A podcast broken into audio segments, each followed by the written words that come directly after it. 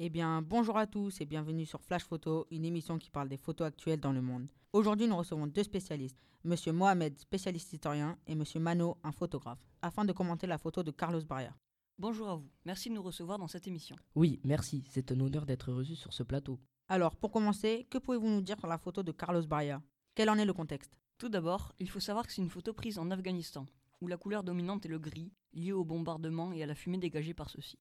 Sur la photo, la lumière est accentuée sur le personnage en premier plan. Ce personnage est un soldat.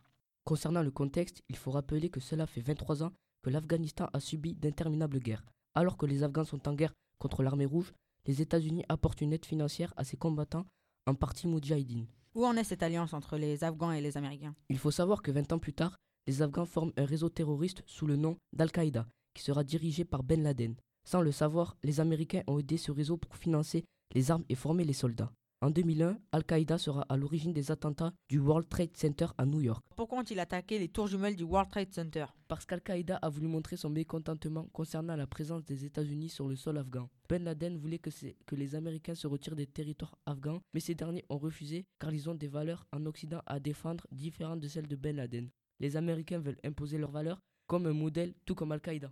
Suite à cela, les Américains sont-ils toujours sur le sol afghan Eh bien, aujourd'hui, Américains et Français y sont pour combattre contre le terrorisme, mais aussi pour des intérêts financiers liés au pétrole, aussi appelé or noir. Peut-on affirmer que la photo nous montre une scène de guerre?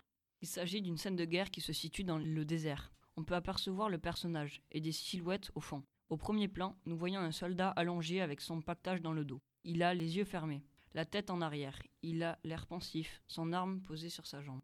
Merci d'être venu sur ce plateau. Nous rappelons que c'est une chance que nous avons de recevoir sur ce plateau ces deux spécialistes pour parler des photos actuelles dans le monde. C'est un plaisir de recevoir, partager ce moment avec vous et merci aux auditeurs qui nous ont écoutés. A plus tard sur Flash Photo et merci de nous avoir écoutés.